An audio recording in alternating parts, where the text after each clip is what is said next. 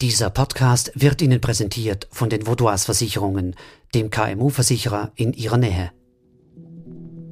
NZZ Akzent.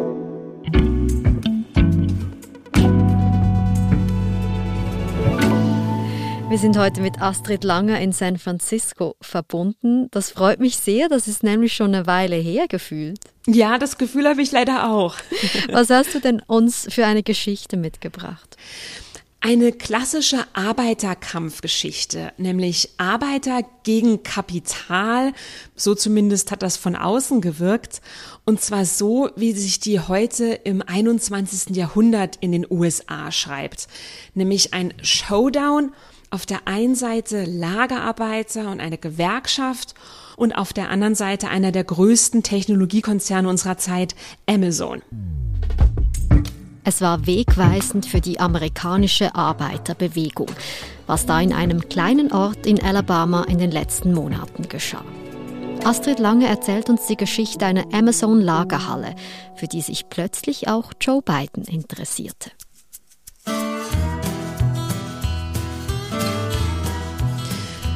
Unsere Geschichte, Nadine, die beginnt in Alabama, also in einem typischen Südstaat der USA und zwar in einer Stadt namens Bessemer.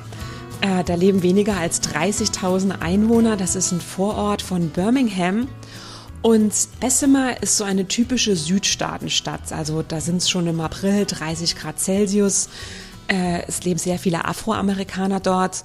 Und früher war Bessemer eine Fabrikstadt Heute trägt sie den zweifelhaften Titel Schlechteste Stadt zum Leben in Alabama. Mhm. Damit wurde sie 2019 ausgezeichnet. Und just in dem gleichen Jahr gab es dann aber die große News, Amazon eröffnet von allen Orten in Bessemer ein neues Lagerhaus. Mhm. Also ein neuer Schub in die Region. Absolut, ein neuer Wachstumsschub. Amazon, das ist der zweitgrößte Arbeitgeber in den USA nach Walmart. Und allein in Bessemer würden damit 5800 neue Arbeitsplätze entstehen. Also wunderbare News für diese Kleinstadt. Und Amazon ist danach auch tatsächlich dahin gezogen. Ganz genau. Amazon hat dann in Bessemer, Alabama aufgeschlagen und hat ein riesengroßes neues Lagerhaus eröffnet.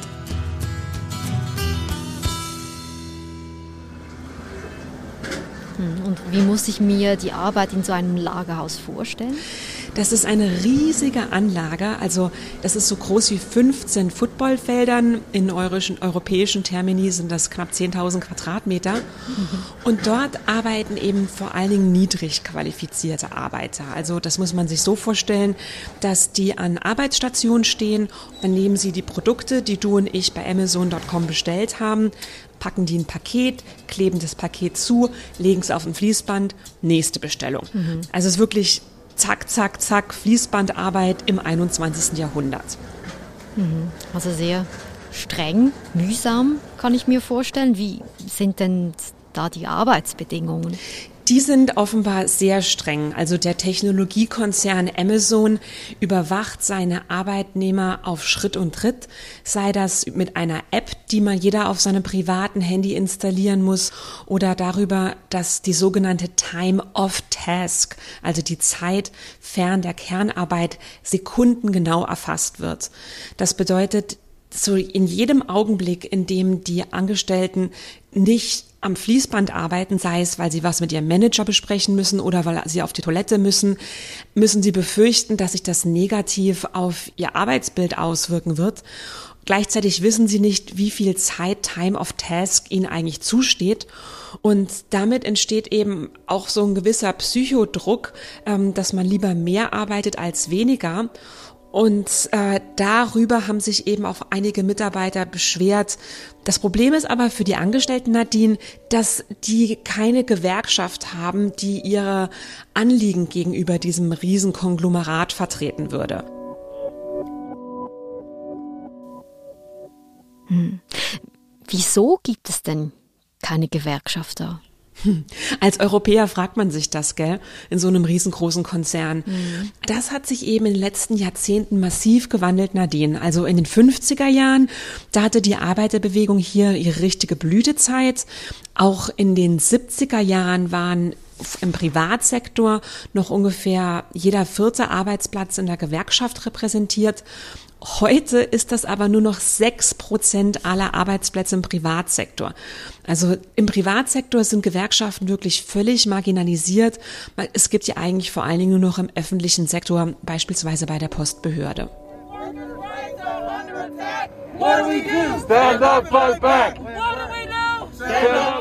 Und zurück zu unserer Geschichte. Was geschah dann in Bessemer? In Bessemer haben sich dann einige unzufriedene Angestellte zusammengetan und haben entschieden, sie wollen versuchen, etwas an ihren Arbeitsbedingungen zu ändern und haben gesagt, lasst uns eine Gewerkschaft gründen. Also in den USA ist es so, dass in jedem Unternehmen ein bestimmter Mindestsatz von Mitarbeitern der Gewerkschaft beitreten wollen muss. Und dann ist es wirklich wie im Wahlkampf ein Buhlen um jede Stimme. Und auch wie im Wahlkampf schlagen sich dann öffentliche Personen auf die eine oder andere Seite. Also in den USA war es tatsächlich so, dass dieses kleine Anliegen in Bessemer, in diesem in dieser Kleinstadt in Alabama ein riesengroßes öffentliches Interesse nach sich gezogen hat.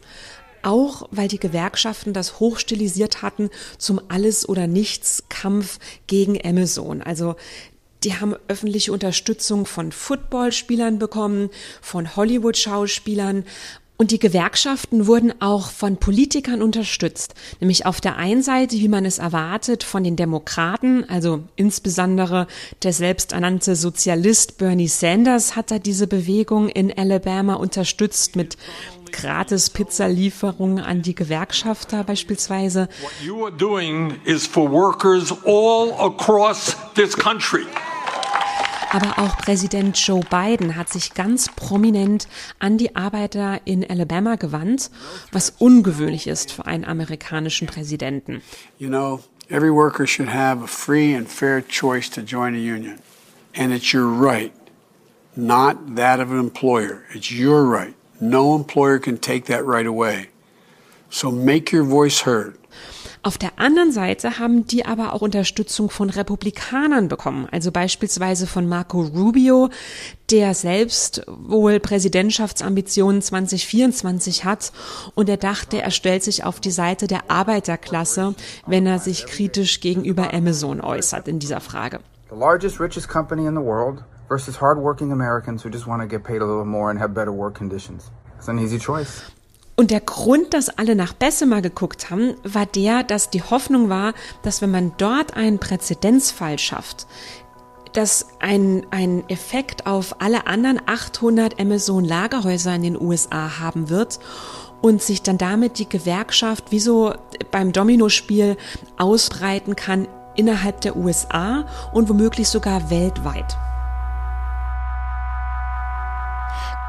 Da kämpfen also anfangs einzelne Arbeiter für einen Gewerkschaftsbeitritt und inzwischen schaut das ganze Land auf Bessemer. Was macht denn Amazon? Amazon fand das natürlich gar nicht lustig, dass ihnen jetzt wirklich eine Gewerkschaft im ganzen Konzern droht. Amazon hat als erstes Anti-Gewerkschaftsberater eingestellt. Ähm, die gibt es in den USA. Der Konzern hat aber auch seinen Wissensvorsprung ausgenutzt. Also die haben ja natürlich die Handynummern von allen Angestellten und haben angefangen, Textnachrichten auf die Handys der Mitarbeiter zu schicken mit der Botschaft, die Gewerkschaften helfen euch am Ende des Tages gar nicht, die wollen nur euer Geld. Mhm. Aber Amazon hat auch ziemlich tief in die Trickkiste gegriffen. Also Dazu muss man wissen, dass die Gewerkschafter immer versucht haben, mit den Angestellten besser mal in Kontakt zu kommen, wenn die auf das Fabrikgelände hingefahren sind oder vor allen Dingen abends, wenn sie weggefahren sind am Ende der Schicht. Und da gab es eine Ampel auf dem Fabrikgelände und die hatte eine ziemlich lange Rotphase. Und dann sind die Gewerkschafter hingegangen zu den Mitarbeitern und haben die dann im Auto angequatscht. Amazon ist dann einfach hingegangen und hat bei der Stadt durchgesetzt, dass diese Rotphase der Ampel verkürzt wird. Das heißt, die Gewerkschafter hatten dann wirklich kaum noch Zeit, mit den Leuten ins Gespräch zu kommen. Aber warum wehrt sich denn Amazon und der Chef Jeff Bezos so krass gegen die Gewerkschaften? Das erklärt sich damit, dass Amazon wirklich Angst hatte, ähm, dass es jetzt zu einer Gewerkschaftsbildung bekommt.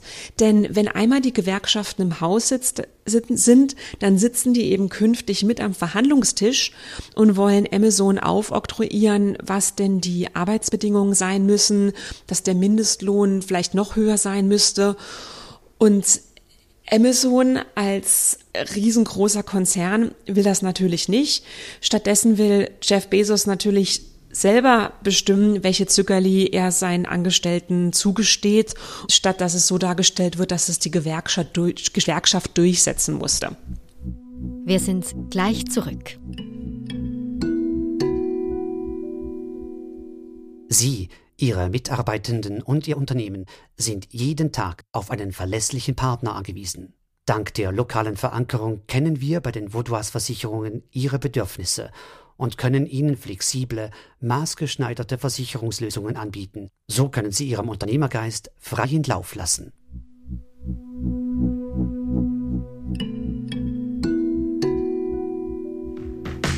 Welcome back to CBS This Morning. Hundreds of thousands of Amazon employees are watching one of the most significant unionization drives in a generation. Wie ging denn jetzt am Ende diese Abstimmung aus? Im Februar und im März kam es dann zur Abstimmung in der Fabrik in Bessemer. Ähm, Mitte April lagen dann die Ergebnisse vor und da gab es eine riesen Überraschung. Amazon hat einen riesen Gewinn für sich eingefahren. Was heißt das? Das bedeutet, dass auf der einen Seite kaum Angestellten sich überhaupt getraut haben oder Interesse daran hatten, abzustimmen. Also nicht mal die Hälfte der Angestellten in Bessemer haben überhaupt ihre Stimme abgegeben. Und von denen, die abgestimmt haben, wollte nicht mal ein Drittel die Gewerkschaftsgründung. Also im Endeffekt haben sich nur 13 Prozent aller Angestellten für eine Gewerkschaft ausgesprochen. Und das war eine Riesenblamage für die Union, die dort Fuß fassen wollte und ein wahnsinniger Erfolg Erfolg, den sich Amazon wahrscheinlich kaum hatte träumen lassen. Wie kann es denn sein, dass eine so klare Mehrheit Nein sagt zu der Gewerkschaft? Hm. Ich glaube, am Ende muss man einfach sich klar machen, dass jeder einzelne Angestellte für sich die Rechnung aufgemacht hat, was ihm mehr nützt. Und da haben einige auch in Interviews gesagt, dass sie glauben, dass die Gewerkschaften zu wenig Verhandlungsmacht gegen Amazon hätten und dass sich diese Investition der monatlichen Beiträge an die Gewerkschaft für sie letztlich nicht rentiert hätte. Mhm. Und in den USA hängt wahnsinnig viel vom Arbeitgeber ab. Also man erhält über den nicht nur seinen Lohn, sondern auch seine Krankenversicherung. Und bei diesen beiden sehr wichtigen Punkten hat Amazon sehr gute Argumente auf seiner Seite. Denn Amazon hat in Bessemer mehr als das Doppelte des Mindestlohns gezahlt. Also 15 Dollar pro Stunde ist ein enorm attraktiver Arbeitgeber schon allein deswegen. Zweitens aber zahlt Amazon seinen Angestellten in der Lagerhalle ab dem ersten Tag die Krankenversicherung. Und die Angst, dass man diesen Arbeitgeber womöglich verlieren könnte, wenn der nämlich nach so einem Abstimmungsergebnis abwandern sollte, weg von Alabama hin beispielsweise ins benachbarte Louisiana. Die Furcht hat, glaube ich, viele Leute umgetrieben. Und am Ende vom Tag schauen in den USA viele Leute eher nach sich selbst, in ihr eigenes Portemonnaie, in ihre eigene Familie, was ihnen nützt, und weniger auf das Kollektiv und was vielleicht der Arbeiterbewegung im Land helfen würde. Das heißt, die Arbeitnehmenden, die haben am Ende gedacht, wir akzeptieren diese schlechten Arbeitsbedingungen, wir haben einige Benefits und verzichten auf die Gewerkschaften. Also ähm, Astrid, was, was zeigt uns diese Episode? Hm. Der Fall zeigt uns, dass die Gewerkschaften in den USA ganz dringend über die Bücher müssen. Das war einfach eine riesige Blamage für die Gewerkschaften. Die hatten diesen Kampf im Vorfeld gegen Amazon enorm hochstilisiert und die Episode zeigt uns einfach, dass die Konzerne derzeit die Arbeiter auf ihrer Seite haben. Also die Politiker hatten sich für die Arbeiter auszusprechen geglaubt und müssen nun feststellen, dass sie eigentlich mit runtergelassenen Hosen da stehen, weil die Arbeitnehmer nämlich was ganz anderes wollen als das, was die Demokraten glauben. Die Arbeitnehmer sind durchaus bereit, ähm, sich von den Argumenten der Konzerne überzeugen zu lassen Und das ist ein Riesengewinn und eine Riesenmachtdemonstration auch für Tech-Konzerne wie Amazon. Mir zeigt eigentlich der Fall, dass sich der Zeitgeist in den USA massiv gewandelt hat, gerade im Vergleich zu den 70er Jahren oder noch früher, als die Gewerkschaften im Land so stark waren. Und im 21. Jahrhundert ist eben diese Diskrepanz zwischen Arbeiter und Kapital gar nicht so, wie man das als Außenstehender meinen würde.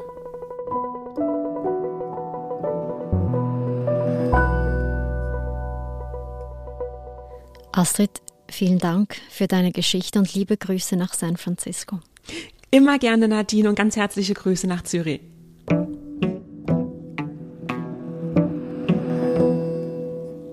Das war unser Akzent. Ich bin Nadine Landert. Bis bald.